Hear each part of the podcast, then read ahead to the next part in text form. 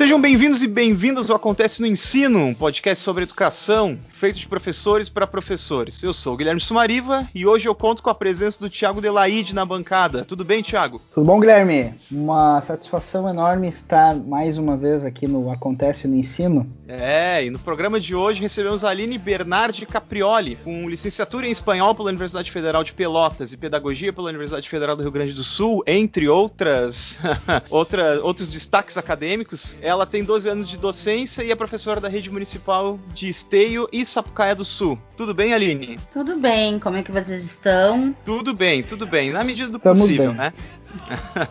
é um prazer estar conversando com vocês no dia de hoje. Muito obrigado, Aline. Prazer é nosso. E hoje o programa vai ser um pouquinho diferente, meu caro ouvinte e minha cara ouvinte, porque considerando o momento que a gente está vivendo, do cenário pandêmico e da retomada das atividades de forma remota aqui no município de Esteio, a gente decidiu fazer um, uma breve discussão acerca dos conceitos envolvidos com educação à distância e, e educação remota, principalmente tentar relacionar eles aqui ao caso do município de Esteio. Tiago, tu consegue fazer fazer um resuminho para nós de como é que foi esse histórico aqui de Esteio em relação à parada das atividades e essa possível retomada e etc? Claro, Guilherme. Vamos lá então.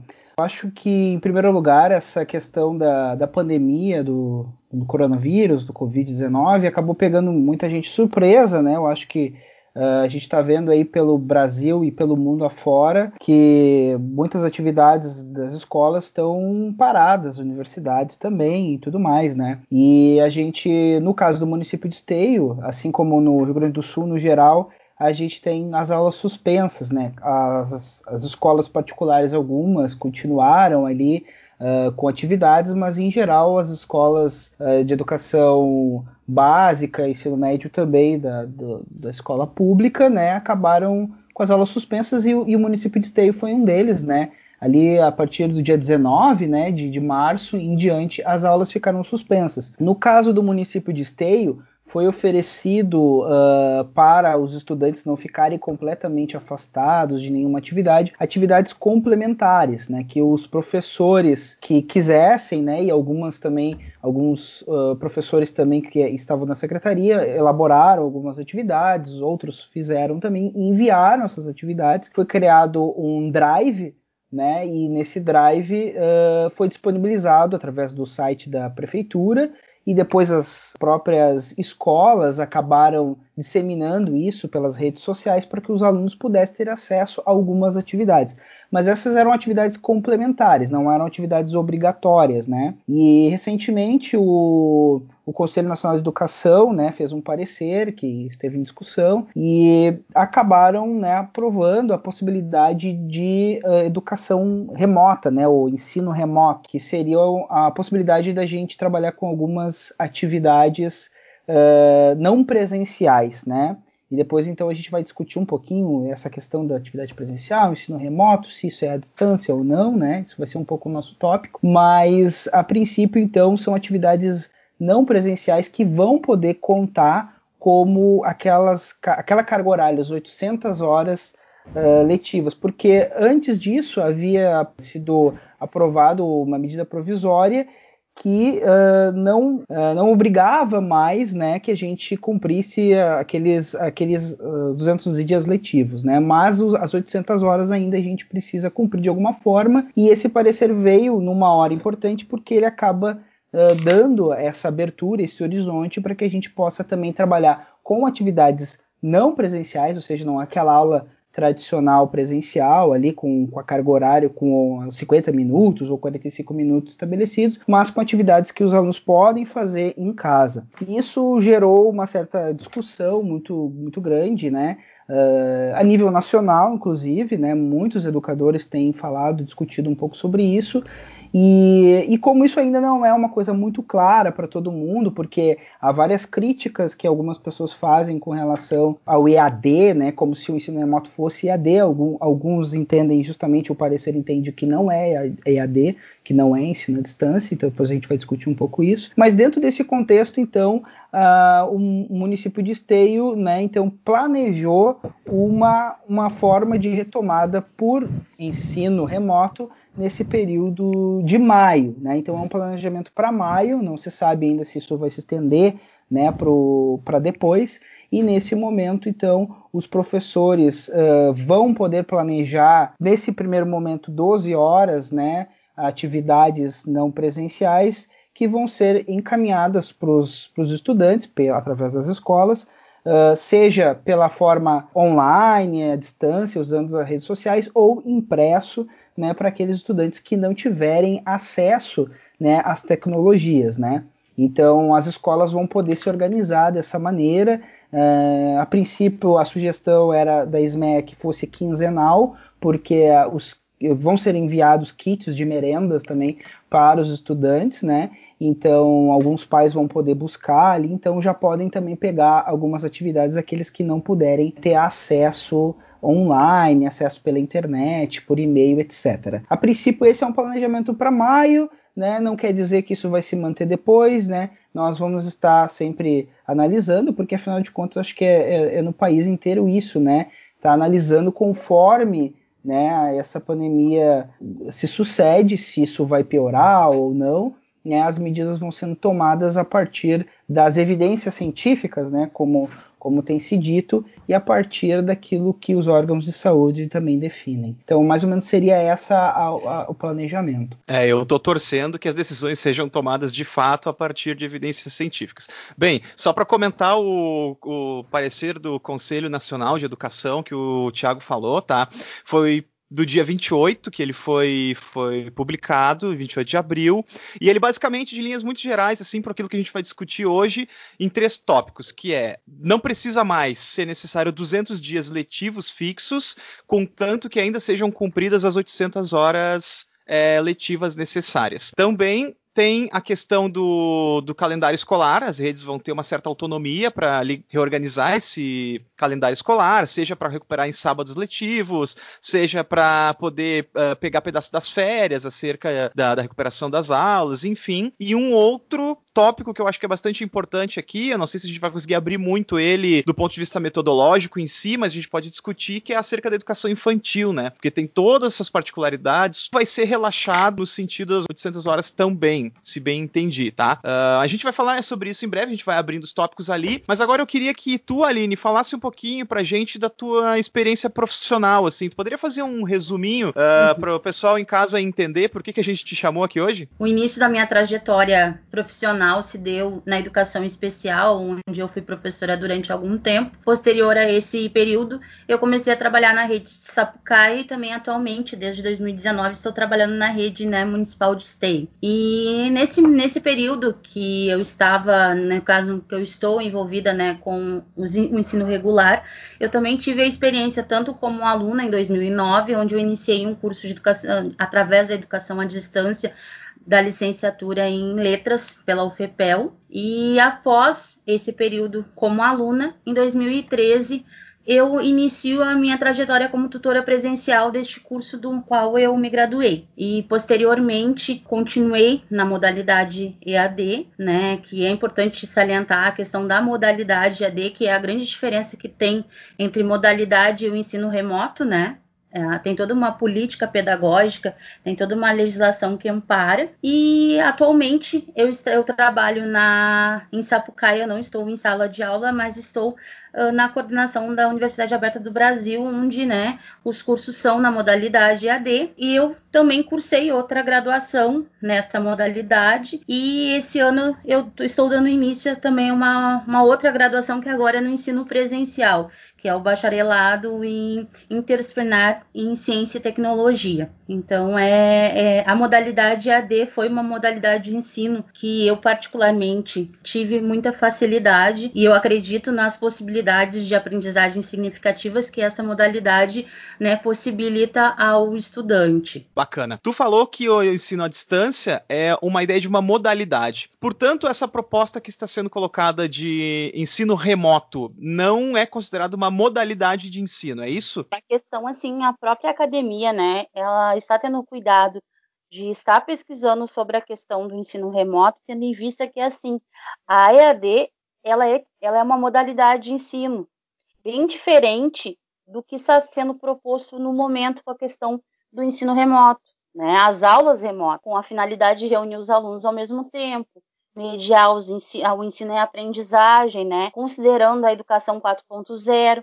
E a questão da EAD, a gente traz a questão que tem todo um amparo legal que já está efetivada nos cursos de graduação no ensino superior. Então, até mesmo a questão do amparo legal para a EAD na modalidade dos anos iniciais, dos anos finais, tudo isso tem que ser pesquisado, amparado teoricamente não só empiricamente. E o que acontece assim, com a necessidade que todos nós enfrentamos, né, de não estar na, na atualidade, é o primeiro momento que nós passamos por isso. Então, claro, os professores todos tiveram a, a, a iniciativa de possibilitar o ensino aos alunos através né, das, das redes sociais, das plataformas de ensino, que foram sendo oportunizadas para que pudesse estar tá mediando esse processo cognitivo com os alunos, para que eles não simplesmente ficassem sem nenhuma atividade. Uh, só o cuidado que tem que se ter é a questão assim do acesso para todos. E infelizmente a gente ainda não tem, vamos dizer, uma política pública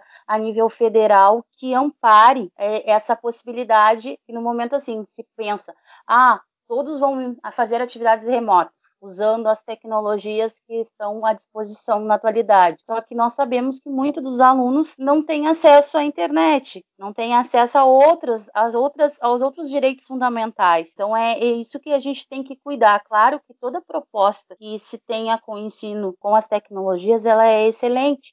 Só que a gente também tem que fazer aquela contrapartida de observação e análise crítica, né, de possibilitar o direito da educação para todos. É, eu acho que isso que tu colocou é fundamental, né? Eu acho que a pandemia ajudou a escancarar muito não só as desigualdades em educação, mas as desigualdades sociais e as implicações que ela tem na educação, né? Eu acho que isso ficou muito claro e acho que na tua fala também uh, tu colocou bem isso. Tiago, tu ia falar algo? Não, eu acho que é mais ou menos concordar isso com o que a Aline falou, né? Sobre. Eu acho que a gente tem que ter com certeza um cuidado, mas aí eu, eu coloco assim já para ti, então, como uma pergunta, Aline.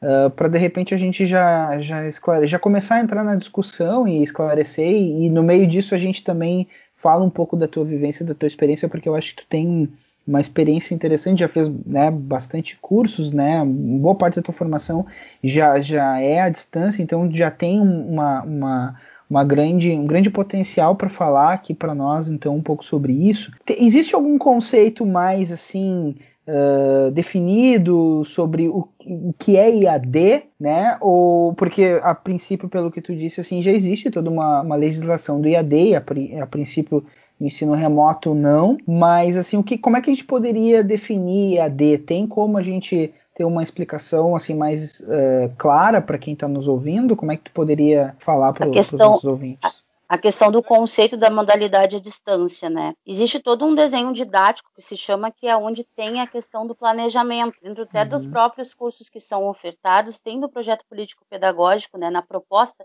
didática, uhum. com o uso, uso, das tecnologias, os, os, envolvidos nesses processos, os sujeitos dessa, desse, nesse processo eu digo da questão da equipe pedagógica, dos tutores presenciais, dos tutores à distância, do professor formador, do pesquisador. Então, tem toda uma estrutura de organização, né, onde, onde esses sujeitos estão envolvidos. Não deixa de ter, por exemplo, aulas remotas, né, onde os, uhum. através das webs todos estão ali presentes. Mas ela não é, não é no caso, uma característica predominante desse sentido. Uhum. E tem toda a questão daí, aí eu entro na questão do desenho didático, que seria a proposta pedagógica, de um planejamento das atividades, né, do material que é elaborado, não centrado só numa questão conteudista, né, usando os recursos que nós temos através de links, vídeos e uhum. outras, né, outras possibilidades. Assim, a questão do conceito remoto me preocupa um certo ponto, porque assim, eu uhum. acompanhei uh, algumas realidades no meu município e também em outros municípios, e daí o, o professor, ele, tá, ele organiza uma, uma plataforma, né, as salas de aulas, para que os alunos uh, participem, interajam, façam, realizem as atividades. Só que muitos estão num campo só conteudista.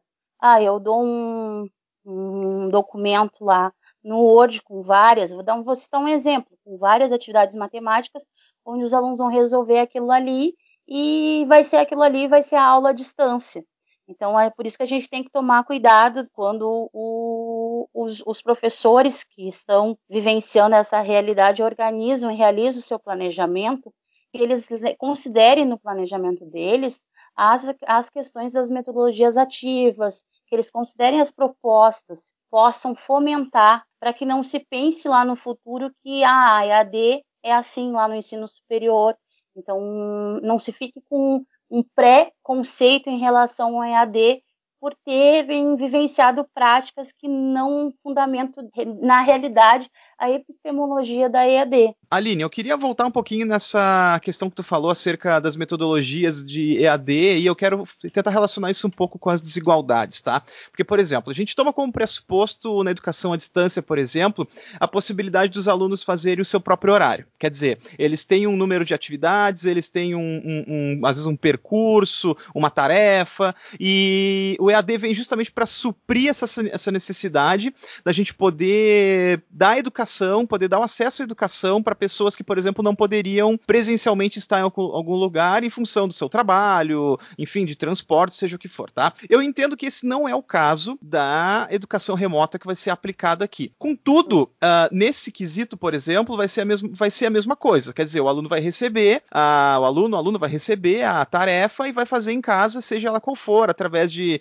qual perspectiva metodológica, etc. Mas veja, se a gente parar para pensar, o que, que garante que o nosso aluno vai conseguir aproveitar ao máximo de tarefas, que nem tu comentou, por exemplo, de educação 4.0, de, por exemplo, hiperlink, de, enfim, acesso à internet, considerando essas desigualdades. Até que ponto a gente pode tentar construir alternativas de atividades e metodológicas, etc., considerando o contexto que a gente está inserido? Eu vou te trazer a realidade agora, né? Ah, no caso, eu criei as salas de aula na plataforma e eu consegui um terço da quantidade de alunos que eu tenho no total. E o que, que acontece? A grande dificuldade, e daí é como tu disse, assim, fica muito nítido com a necessidade do ensino das aulas remotas, a questão da desigualdade, da desigualdade social. Então, porque a gente sabe, pela, pelo que está observando, e até mesmo alguns já estão fazendo a pesquisa até na própria universidade pública, né? Nem todo curso pôde migrar, tem a plataforma, mas ele não pôde migrar para o ensino em AD das universidades públicas, porque a gente tem a mesma questão que nós estamos enfrentando na educação básica, que é a questão do acesso à internet, para que eles possam estar fazendo as atividades de maneira remota usando as tecnologias digitais. Claro, a gente vai ter que pensar, agora essa semana, como o Tiago disse, né, uh, nós vamos fazer o planejamento para disponibilizar os nossos alunos, tanto de maneira uh, através da, da, da, internet, né, das redes sociais, das plataformas de ensino, como também a gente tem a realidade que a gente vai ter que pensar o nosso planejamento, né, organizar o nosso planejamento, considerando que os, alguns alunos vão ter que fazer, vai ter que ter a cópia da atividade que eles vão ter que, vão ter que desenvolver,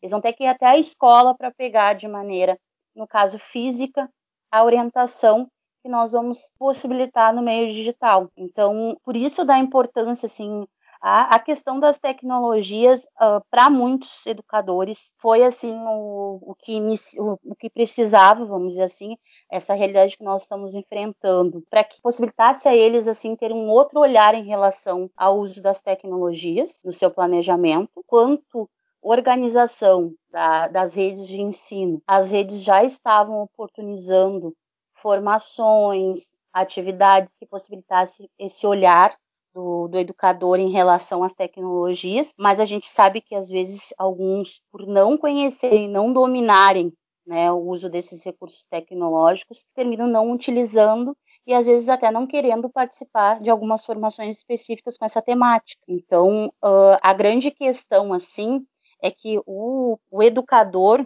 ele vai ter que se reinventar para considerar assim, para possibilitar um planejamento, tanto que ele possa ser utilizando as, as, mídias, o meio digital, as tecnologias, quanto também vai ter que pensar como fazer essa mediação e essa reorganização do planejamento também para o ensino, vamos dizer, tradicional, utilizando os recursos físicos. Quer dizer, então a gente tem que caminhar então em direção a um possível ensino híbrido, né? Quer dizer, a gente possa alocar tanto os conhecimentos que a gente tem de forma mais presencial, quanto aqueles relacionados, por exemplo, ao mundo digital. Isso é mais ou menos isso Exato. que está, que está propondo, então. Uhum. E até mesmo a questão de repensar a questão do ensino híbrido e a questão utilizando a, a, o conceito das atividades né, que sejam baseados na pesquisa, na autonomia do aluno, né, considerando também essas, essa, essa vertente pedagógica, né, e considerando que assim a grande questão, uh, até hoje eu estava assistindo uma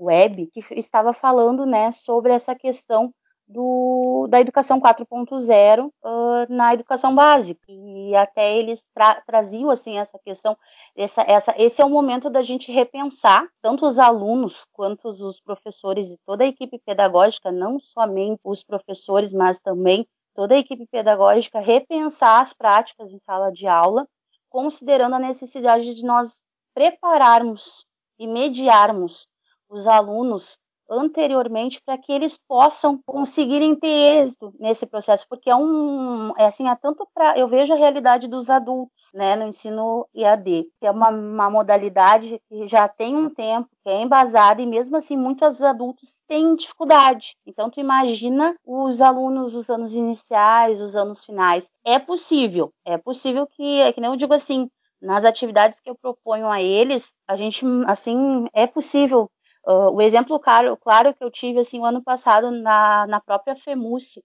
quando nós participamos né, com o nosso projeto, apresentamos o nosso projeto, o Tiago ele fez uma formação, né, Tiago, lá em 2017, se eu não me engano, ou 18, sobre uh, a questão dos aplicativos, né? Isso, isso, exatamente. E daí o que que acontece? No final do curso, nós começamos com um número considerável e no final nós tivemos poucos alunos, poucos participantes eram todos professores. No momento que nós estimulamos e mediamos o processo do protagonismo do professor, que já é uma pessoa que tem já está em contato com alguns recursos, está em contato, uh, é, é, já tem, no caso, ensino superior, especializações ou até mais outras, né, mestrado, doutorado.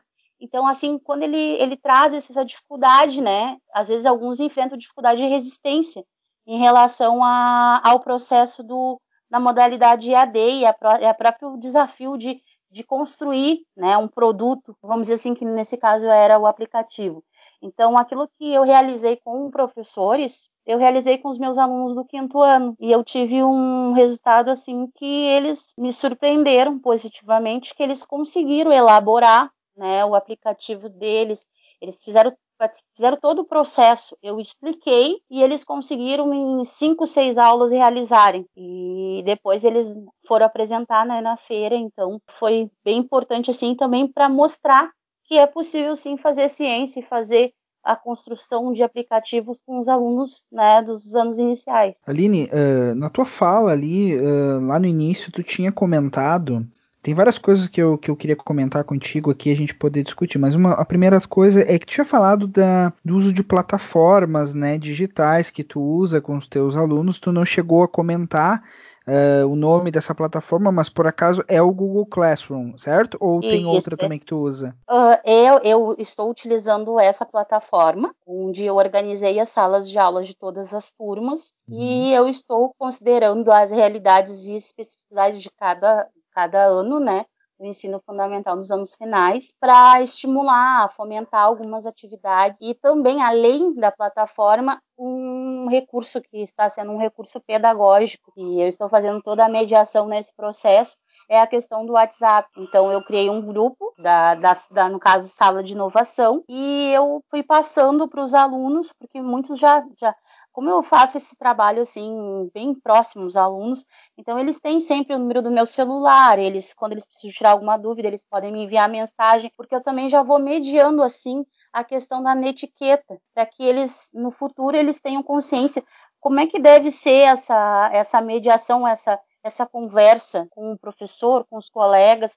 Então a gente vai fazendo da maneira prática com os alunos, às vezes nem trabalhando o conceito em si, mas oportunizando a eles a essa experiência pedagógica, usando o celular como recurso pedagógico, a questão do WhatsApp, as plataformas que estão disponíveis. E me parece que a gente, na verdade, acabou chegando numa situação assim que a gente acabou sendo imposta a nós, porque é, no fundo a gente já vinha com vários educadores fazendo formações, como tu mesmo disse, né? Já existe um movimento por uma tomada uh, da educação, tomar posse, vamos dizer assim, das tecnologias que estão aí, né, as TICs, né, e, uhum. e, infelizmente acontece muito aquilo que tu já disse, com uma certa resistência, muitas vezes também por parte uh, dos professores, não acredito que seja por mal, mas muitas vezes porque uh, o que acontece hoje é que existe um, um conceito que o, muita gente utiliza, que é o conceito de imigrante digital e o nativo digital, né?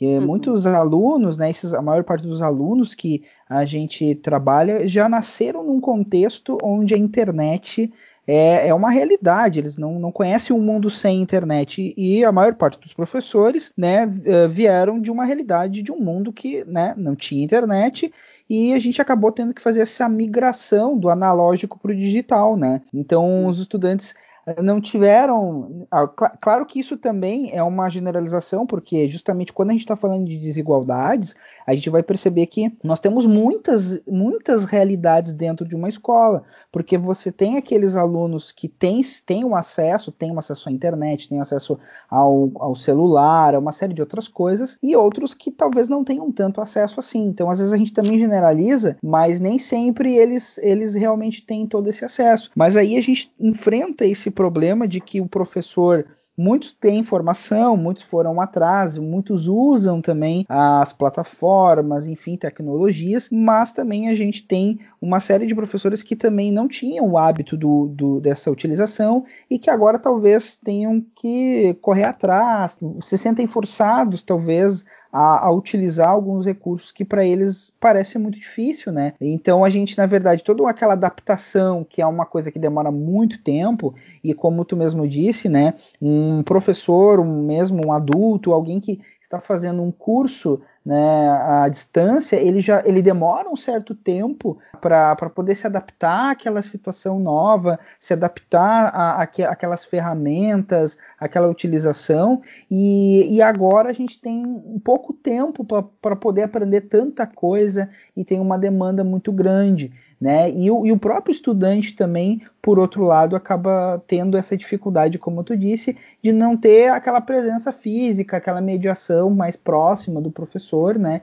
E isso dificulta muito e cria uma série de lacunas para nós. E, e, e, eu acho que parte da angústia de muita gente, muitos professores que acabam se vendo nessa situação, é justamente de que a, a gente, na verdade, é, é, é um momento difícil para todos, né? É um momento de realmente é, ninguém tem as respostas né, prontas, a gente que vai ter que meio que formular junto, se ajudar, né? Então acho que é muito, muito importante esse, esse essa tua colocação. E até é, é, vai ao encontro que tu estás falando, Tiago, porque realmente, né, às vezes, não é porque os professores não querem. E até assim, ó, o novo ele causa né, estranhamento. Isso é, é um processo natural do ser humano. Tudo aquilo que me desacomoda, né, me causa às vezes uma pré-resistência em relação a algo, né? O que eu considero assim, o professor, hoje em dia cada vez mais a gente está vendo, né, a, a necessidade da escola se renovar e ir para o campo da inovação no sentido de fazer essa nova proposta pedagógica. É que nem eu digo assim, aquilo que eu estudo, que eu faço as formações, eu digo, eu diria que pela experiência que eu tenho, tanto na questão da teoria quanto na prática, se eu ficar só no campo da teoria, sem dialogar com a prática, eu não vou conseguir ter um olhar global em relação né, a formular esses conceitos em relação à minha prática docente. E nesse processo, o professor ele tem que sair do campo do que eu vou trazer para o aluno pronto e trazer o ensino de uma maneira colaborativa para que a gente colaborativamente consiga formular aqueles conceitos. Até na, na sala de inovação Uh, onde eu estou atuando aqui em Esteio, no caso em Esteio, né? A primeira atividade que nós fizemos foi eles entenderem um conceito de tecnologia eles formularem o conceito de tecnologia e de inovação uh, através das leituras que eles realizaram através da pesquisa, uh, de uma maneira que eles pesquisaram, formularam as ideias deles, eles trouxeram através né, da gravação do, do conceito que eles estabeleceram através do celular. Então, vamos dizer assim, eles fizeram um podcast do, do conceito que eles observaram. E daí tu percebe, assim, que alguns ainda ficam presos, né, no sentido de ficar assim, ah, eu não vou conseguir ainda estabelecer esse conceito. E eles vão lá e pesquisam qual é o significado e leem aquele significado. Outros, eles fazem aquela leitura e eles já conseguem fazer uma interpretação e estabelecer um conceito próprio do que, que seria tecnologia, do que, que seria inovação. Então, também esse é um processo, quanto educador, né, que os professores, com essa necessidade que nós estamos enfrentando, começar a formular esses conceitos, né, e, e pensar como é que eles podem fazer no seu planejamento para que consiga atingir o aluno. E também possibilitar o aluno que o aluno traga as suas, os seus conhecimentos prévios, porque a gente tem um retorno significativo assim quando a gente possibilita, medi, faz a mediação desse processo de aprendizagem com os alunos. E muitas vezes, algumas questões, e muitas a gente vai aprender com a questão da tecnologia, que os alunos mesmo vão encontrar, ah, professor, ah, a gente pode fazer de tal forma, porque assim a gente consegue. A questão, ah, não, nós temos, né, isso que aconteceu conosco aqui. A questão da tecnologia, a gente lida com essas adversidades que uh, no momento que a gente utiliza ela, a gente às vezes vai ter problema de conexão, às vezes a gente vai ter problema no áudio, às vezes a gente vai ter problema na questão de conseguir organizar isso. Então, uh, do professor sair daquele campo de, ah, eu sou o responsável pelo conhecimento e observar e fomentar epistemologicamente que eu sou o mediador desse processo e que os meus alunos vão trazer sim algumas, alguma, alguns questionamentos, algumas soluções, e às vezes a gente vai ficar sem soluções e, sem, e alguns não vão conseguir fazer alguns questionamentos. Então, é, é, uma, é uma é um pensar a educação fora da caixa e sem uma padronização. Eu queria agora começar um assunto que não foge disso que vocês estão colocando, mas dar um foco em uma outra parte do ensino que é o do professor e da professora, né? É, Para isso eu quero pintar um cenário aqui primeiro. A gente está gravando esse podcast no dia 6 de maio. Os, o comércio está sendo gradativamente reaberto em várias cidades, municípios, no estado. A gente já viu que em outros estados da nossa federação já está um problema muito sério, muito crítico. A maioria das organizações científicas estão colocando claramente que essa abertura ela vai ter um efeito muito ruim daqui para frente, no sentido do número do aumento de contágio e etc. E que a, a probabilidade maior é que justamente daqui para frente, aumentando o número de casos depois, a gente tem que fechar tudo de novo, principalmente com a possibilidade dos lockdowns, né? São Luís, no Maranhão, já entrou em lockdown. E aí a questão é a uhum. seguinte: estamos em maio, é, já ficamos quase fechando quase dois meses sem encontros presenciais e ainda não é consenso. Eu sei que é de boa fé, eu sei que não é que as pessoas, os professores, professores não estão criticando esse tipo de postura por maldade ou uma coisa do tipo, mas eu acho que há um consenso de que simplesmente não vai ter como fugir de atividades remotas. Não vai ter como não ter um, pelo menos um pedaço da carga horária sendo colocada como a distância. Em geral, a distância aqui eu tô falando não de necessariamente modalidade, tá? E aí eu quero perguntar para vocês assim, até que ponto, uh, vocês já falaram que talvez o professor, professora não esteja preparado para isso, ou poderia estar, né? Nós estávamos em um processo de melhorar essas coisas, mas até que ponto a resistência dos professores, por exemplo, em tentar adotar esses métodos alternativos pode ser ruim para essa retomada possível na educação? Olha, a, que, a grande questão, assim, esse ano realmente é um ano que, que é da história do, né, Guilherme, vai ficar é um ano é realmente um ano histórico assim tem algumas pesquisas que dizem que enquanto não tiver a vacina a gente vai ter que ficar em momentos de, de fechar tudo, né? E Isso. fazer o isolamento até 2022. Eu estava lendo um, um artigo sobre isso. Então, assim, realmente. E assim, é... e assim, Aline, desculpa te interromper, mas é que tem todo um contexto o, é, global, tá? Porque assim, o Brasil, hoje, uhum. o, o, os, as principais potências elas assinaram acordos para a produção da vacina e o Brasil não assinou junto, por na esperança uhum. de que há uma aliança estratégica com os Estados Unidos, que também não quis assinar em função de ter uma indústria farmacêutica muito poderosa, etc etc., uh, chegar na vacina primeiro e o Brasil, na esperança de ser um parceiro estratégico dos Estados Unidos, receber essa vacina antes dos Estados Unidos chegar lá. É, são dois pontos. Os Estados Unidos está muito tá mais atrás do que as outras tratados de cooperação para a produção da vacina, por exemplo, e nós temos o nosso o melhor ministro de Relações Exteriores da história do Brasil. Eu estou sendo irônico aqui, caso alguém não tenha notado, é, xingando nossas uh, lideranças chinesas, por exemplo, que uma das vacinas que está num, num, num momento muito avançado de desenvolvimento é justamente uma vacina chinesa. São coisas assim. A questão é a seguinte: nós não temos perspectiva nem de receber vacina aqui em tempo hábil. Uh, brincando, brincando, essa história pode se arrastar até 2022. É claro que eu estou sendo dando um cenário bastante pessimista aqui, mas que eu quero dizer assim, ó, não vai ter como fugir. Eu sei que o debate é importante, que pode é, de certa forma sucatear a educação se a gente botar isso como prática, né, no sentido de ah, vamos tudo botar para educação remota, tudo para educação à distância, sem preparação e tal. Eu entendo quando o professor a professora fala isso. A questão é a seguinte, nós estamos em um momento de emergência, né? Então eu estou dizendo assim, até que ponto os professores e professoras resistindo ao, ao invés de se integrar no debate para fazer conquistas dentro dele, não podem também estar atrapalhando justamente no acesso à educação a essas crianças. Esse é o meu ponto. Certamente a resistência de alguns pode sim ser um agravante dentro desse, desse cenário que nós estamos vivendo na sociedade e daí a, a educação também refletir esse, essa questão na educação que uh, a gente vai ter que lidar com uma série de outras questões que vão muito além da questão cognitiva, né? Porque nos momentos que vamos dizer assim, a gente consegue retomar o ensino presencial, a, o ensino regular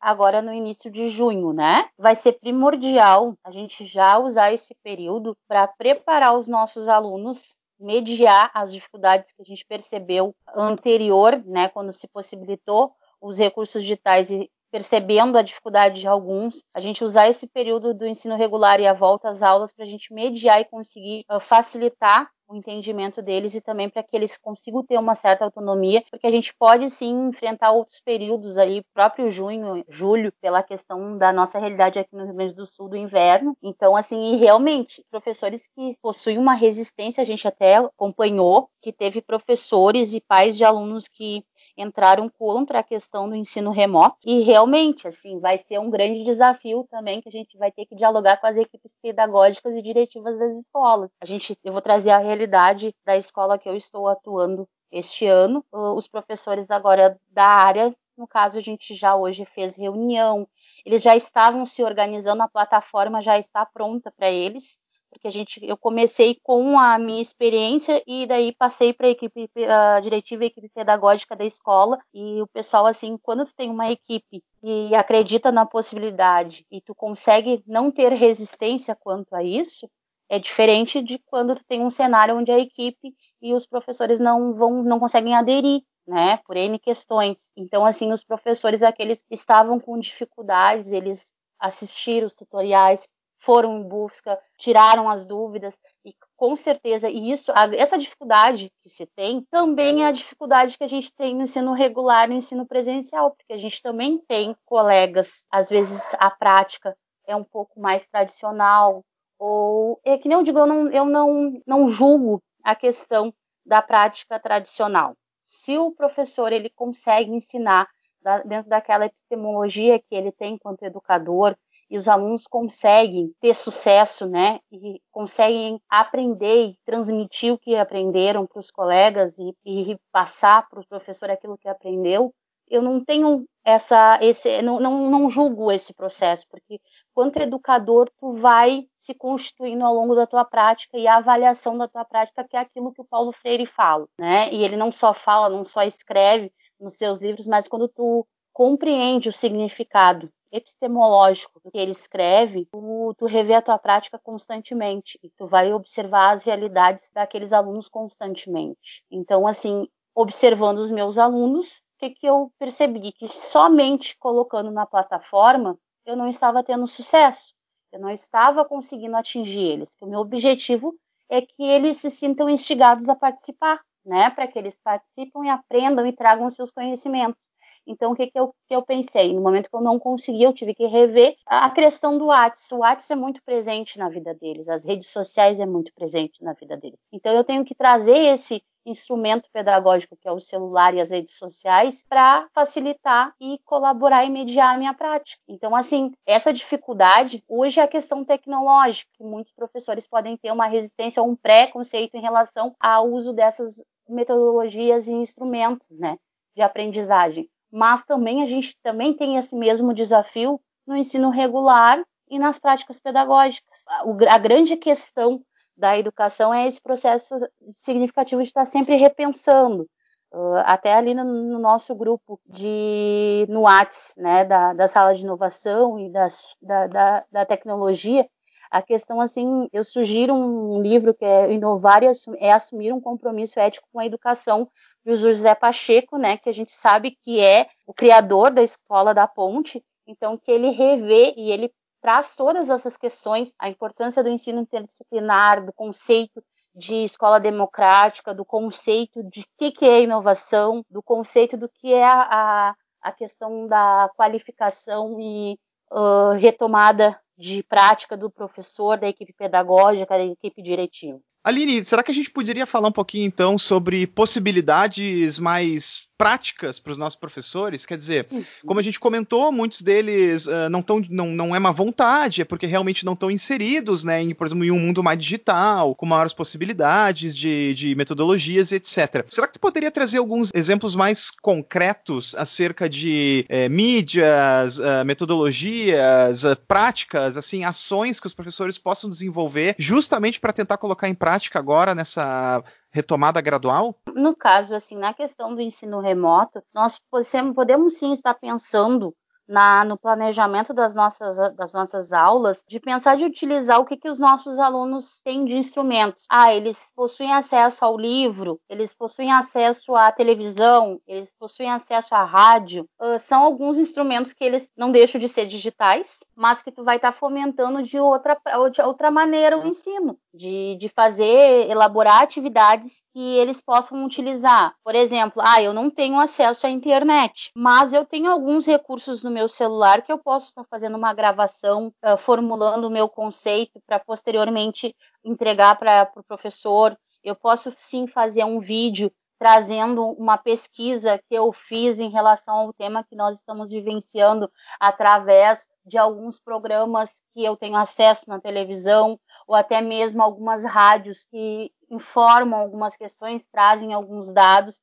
trazer isso de maneira prática para esses alunos, mostrar que não, a gente pode sim trabalhar offline e fazer essa mediação. Algo que eu estou pensando para os meus alunos é criar um diário, um diário de bordo através de um caderno. Eu vou, vou, vou planejar ali, vou pedir para eles fazerem, reformularem os conceitos deles, para que depois eu possa estar assim de maneira presencial, retomando aquelas questões, mas não descartando esse conhecimento ou esse entendimento que eles têm neste momento em relação a algum conceito específico que eu vou trabalhar com eles. Bom, assim, eu acho que todas essas questões que, que vocês colocaram são extremamente importantes, extremamente pertinentes, né? Eu acho que a gente acaba vivendo num momento um pouco complicado porque Uh, de fato, os estudantes têm direito à educação, né, têm direito ao acesso, né? A gente tem toda a questão funcional de professores também, mas todo mundo tem direito à saúde da mesma forma, então acho que isso é prioridade nesse primeiro momento, né, de garantir a vida das pessoas. Mas assim, caminhando para um, um outro ponto, porque eu acho que o, o Guilherme pontuou muito bem lá no início, quando ele diz que provavelmente a gente vai ter que conviver algum tempo é, em situações de, de, de, que a gente vai ter que usar mais né, as ferramentas, o ensino remoto, ou seja lá, o nome que a gente der para isso, acho que o conceito aqui é menos importante do que de fato a, a prática e o uso e, e o quanto isso mexe numa visão de aprendizagem, numa visão, uma concepção de educação, como a Aline mesmo com, com, comentou, uma epistemologia diferente, né? Então eu pergunto assim, em relação com a tua experiência em relação ao ensino à distância, com as ferramentas né, de tecnologias, assim, o que, que tu poderia sugerir ou, ou quais as tuas experiências de, de, tipos de ferramentas digitais ou plataformas, coisas que podem talvez serem úteis para os professores? A gente pode também usar a questão dos jogos, porque até mesmo a questão assim, ó, deles tem muitas possibilidades que são offline e até no próprio celular, porque às vezes o aluno ele não tem o acesso aos sites mas às vezes a franquia de dados que eles têm tem o, ali o WhatsApp ilimitado. Então a gente também pode estar tá pensando algumas possibilidades deles trazerem a questão, daí eu volto para a questão de imagens, a questão de áudio, a questão de vídeos, que são registros importantes nesse momento que eles pode, podem estar elaborando para que a gente consiga fomentar. Que claro, que às vezes uh, a gente tem assim a, a, a questão da, da minha disciplina, que é a questão da tecnologia, às vezes torna mais tranquilo para que eu consiga pensar possibilidades e eles consigam realizar atividades. Mas nada impede de estimular na própria matemática, tu criar um jogo utilizando as operações, utilizando as expressões através do próprio livro didático, que muitos têm o acesso ao livro didático, né?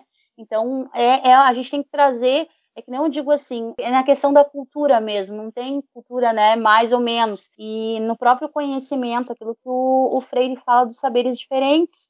Então, deles pensarem o que eles podem fazer com aquelas realidades, porque a gente vai ter nesse momento que sair, não ficar só. Claro que a questão do conteúdo, ele é, tem uma, uma importância dentro do contexto da organização escolar, mas a gente pensar também possibilidades nesse momento, sair do campo só conteudista, mas também formular com eles um processo de inovação, deles serem os protagonistas desse processo que nós estamos vivenciando agora. E a gente pode ter, sim, desde que mediado, a gente pode ter surpresas nesse, nesse, nesse contexto que nós estamos vivenciando. E Aline, uma, uma coisa que eu queria comentar ali, tu, tu falaste sobre o WhatsApp, né? E uhum. eu vou comentar assim, o WhatsApp e eu queria colocar também o Facebook, né? Porque realmente, uhum. né, a questão dos dados, né, que os, muitos uhum. alunos têm acesso são duas ferramentas, são duas redes sociais que os alunos têm acesso, né, de uma forma um pouco mais fácil do que talvez outra, outras plataformas, né? Uhum. Quer dizer, já é um recurso que eles já utilizam, então talvez a gente pode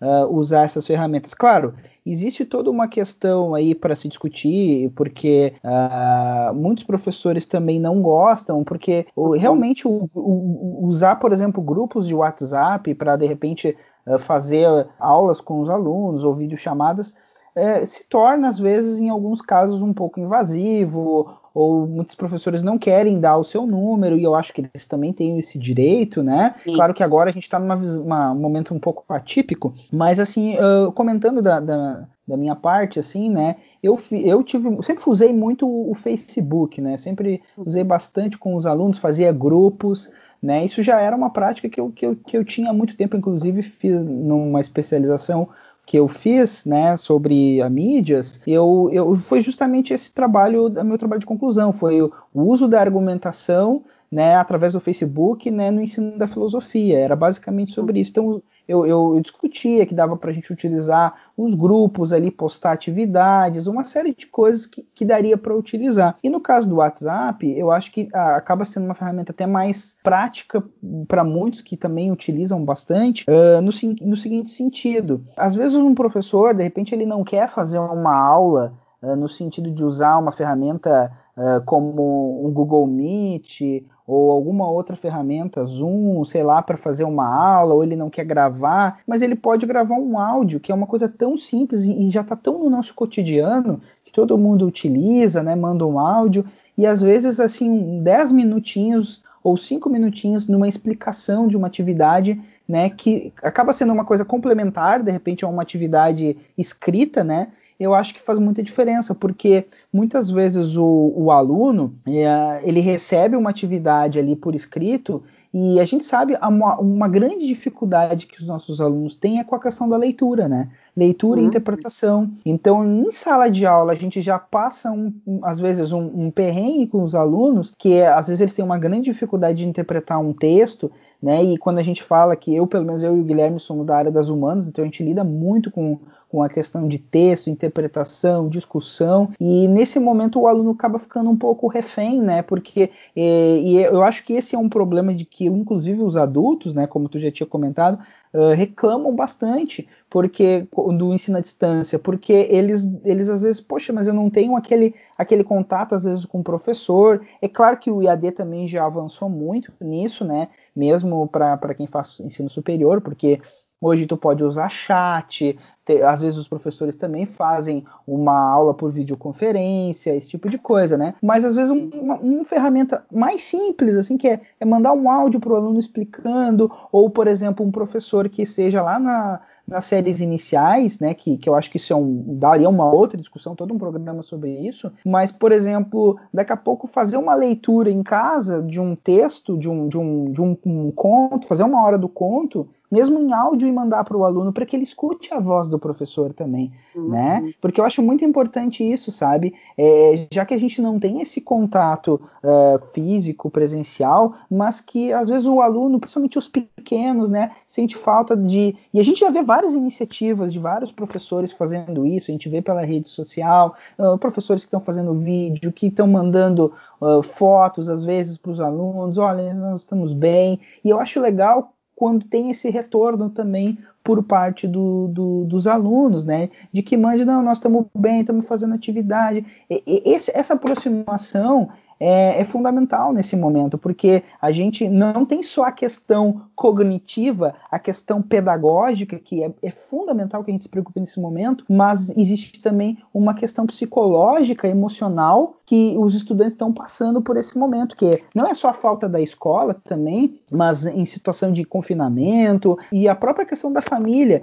Muitos pais também perderam, às vezes, a sua fonte de renda, estão passando às vezes dificuldades, né? Então tem uma série de questões que envolvem o contexto familiar, que nesse momento também nós, como professores, a gente também tem que ter essa sensibilidade, né? De entender que provavelmente eles também vão enfrentar essa dificuldade, né? Então, eu me lembro que em vários momentos, em várias reuniões pedagógicas, se vinha a discussão se nós deveríamos ou não mandar atividades, temas de casa para os estudantes, porque uh, aí volta aquela questão da desigualdade, né? Porque tem alunos que às vezes não têm uma mesa para estudar, ou não tem um quarto para estudar. Então, daqui a pouco o professor faz uma videochamada com o aluno e ele, ele sente a vontade de participar, mas ele tem vergonha porque daqui a pouco vão ver a casa dele, sei lá, pode passar uma série de coisas na cabeça dos estudantes, né? Então, eu acho que esse momento é, é também nosso papel como educador, também ter essa sensibilidade com esse momento das famílias, do que eles estão passando. Então, às vezes a gente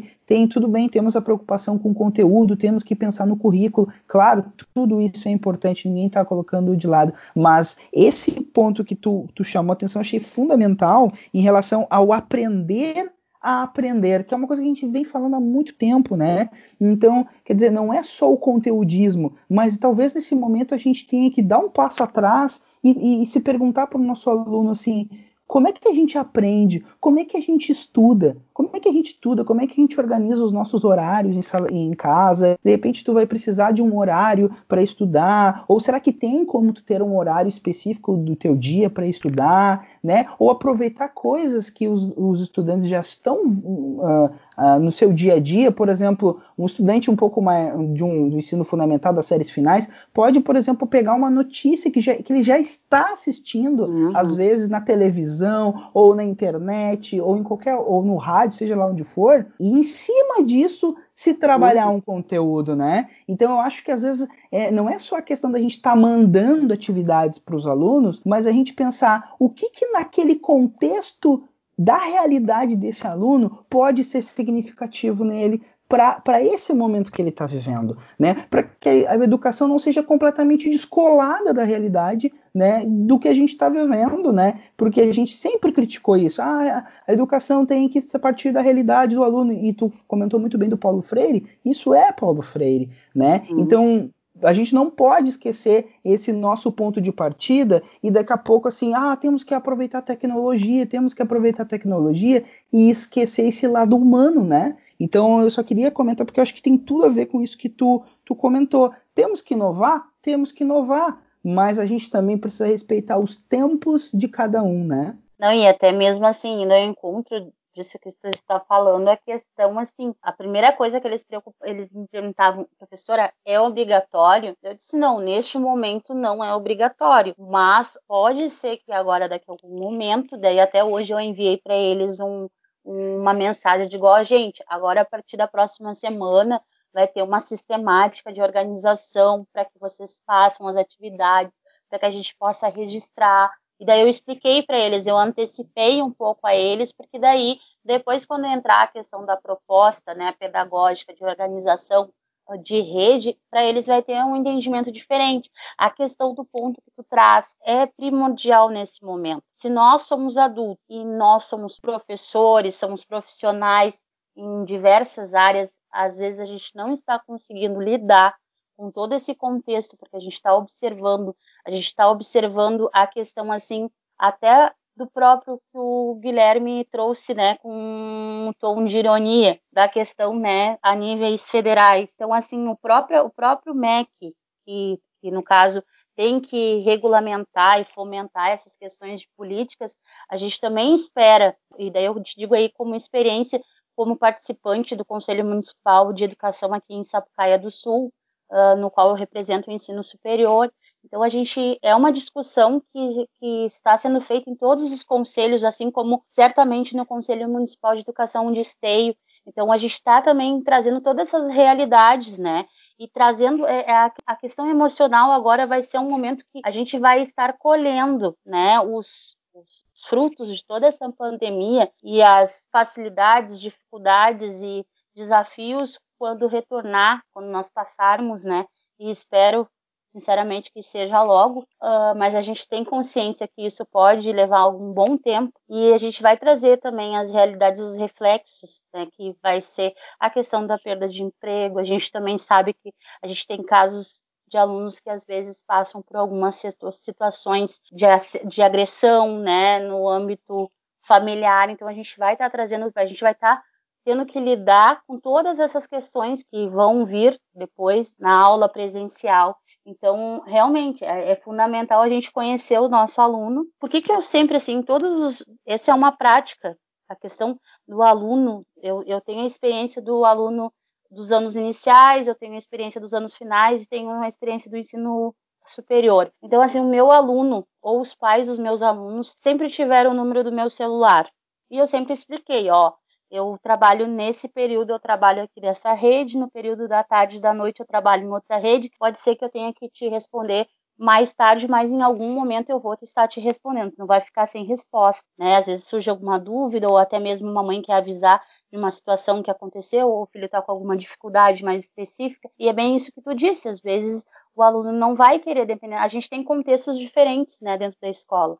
Todos somos diferentes e temos vivências diferentes. E o professor ele tem essa questão de ser um articulador e um mediador desses processos e dessas diferenças, caso elas fomentem possibilidades, a gente tem que estar o tempo todo repensando.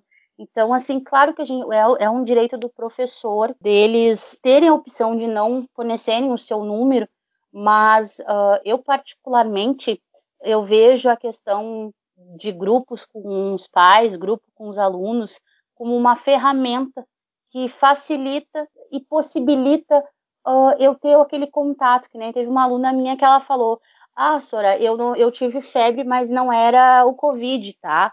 Mas agora eu tô melhor, então assim, porque eu sempre tenho esse cuidado, que nem uh, eu soube pelas redes sociais do, do prefeito que teve um caso no bairro que os meus alunos moram, né, de um, de um profissional da saúde que está com que testou positivo.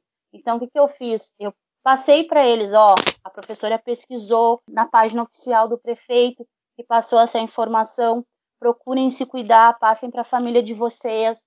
Enviei o, o material informativo do Ministério da Saúde de como se prevenir, o que, que deve fazer. Então, assim, isso é educar.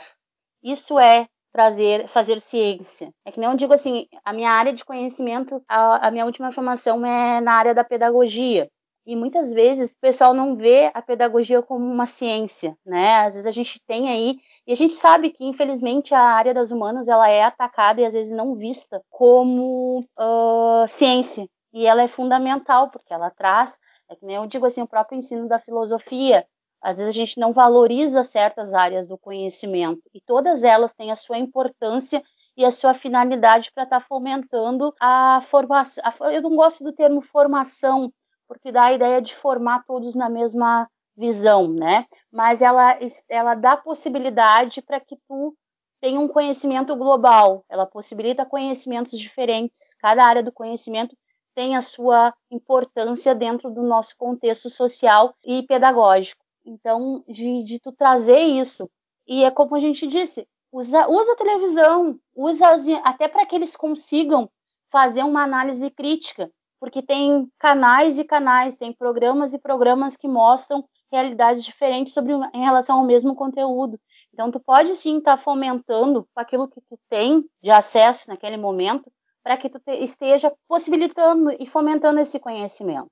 É o que eu acho que ficou bastante claro aqui é que a gente não pode se ausentar do debate de jeito nenhum, né? Porque, por um lado, se a gente ficar simplesmente negando que a gente não pode fazer nada, que a aula tem que ser só presencial, como poderia mesmo, deveria ser, né? Se a gente não estivesse vivendo o período que a gente está vivendo, que também a gente, se a gente se ausentar, vai ser pior também, porque vão tomar as decisões por nós. Então, é, a gente não vai poder contar com o nosso Ministério da Educação. Vamos lembrar, por exemplo, que o nosso digníssimo ministro sequer cogitou cogitou em alterar as datas do Enem, por exemplo, estou colocando isso só como um exemplo. Por favor, pessoal, professores e professoras, vamos ouvir a voz do Santo Átila e Amarino. Vamos atrás do senhor Átila para a gente ouvir e saber o que está acontecendo. Isso ainda vai se arrastar por mais tempo. Isso vai, a gente vai conviver com isso por um longo tempo. E se a gente ficar negando que a gente não pode de jeito nenhum voltar com atividades de outra forma, por mais de emergência que elas sejam, uh, a gente vai perder o debate e a gente vai falhar em garantir garantir o direito à educação também para essa meninada. Acho que é esse que, para mim, é um ponto muito importante isso. E é claro, a gente tem que se dar conta que quando a gente voltar, a gente tem que ter instrumentos de avaliação para a gente poder avaliar, ó, o que, que deu certo, o que, que não deu certo durante esse período de emergência. Bom, vamos passar para as nossas considerações finais, então. Tiago. Eu, eu acho que, em primeiro lugar, estou dizer que achei que foi muito positivo o nosso debate aqui, nossa,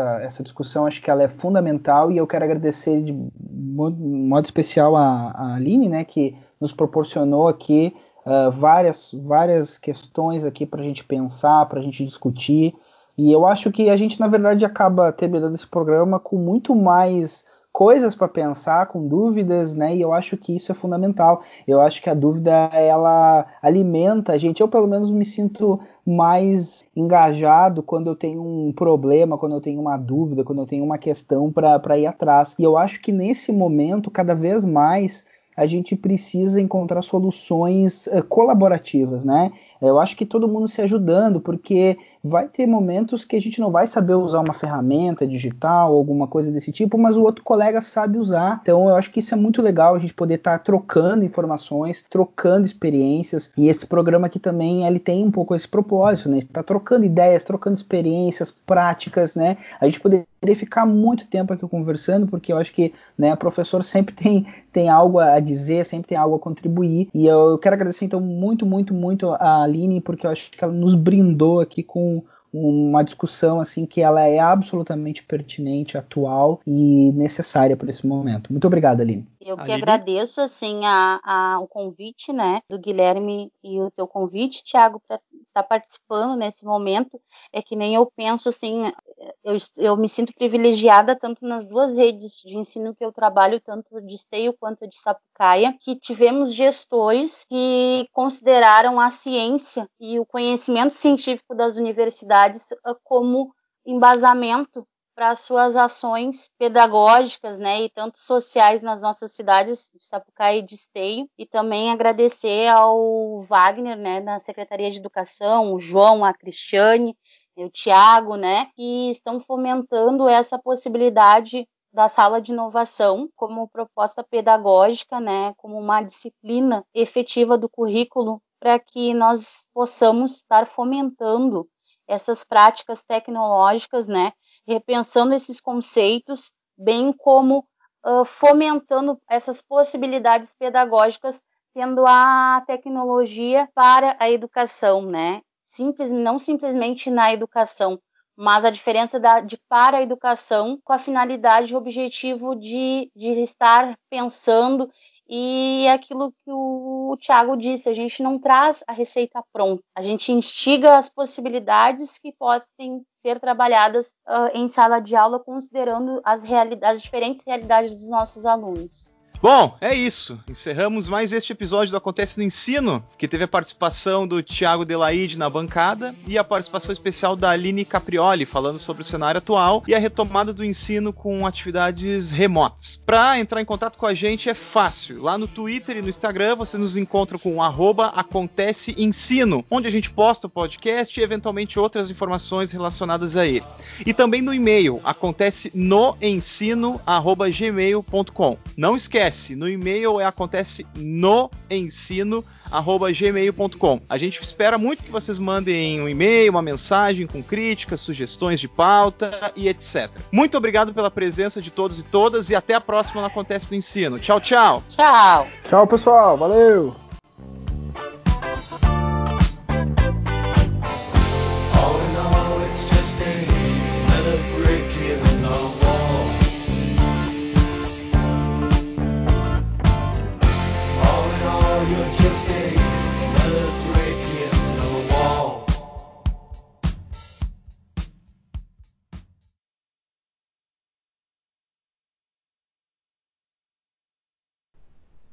Bom, é isso. Encerramos este primeiro. Opa, primeiro não. Cagado. ah, eu esqueci de alterar aqui no texto. Encerramos mais este.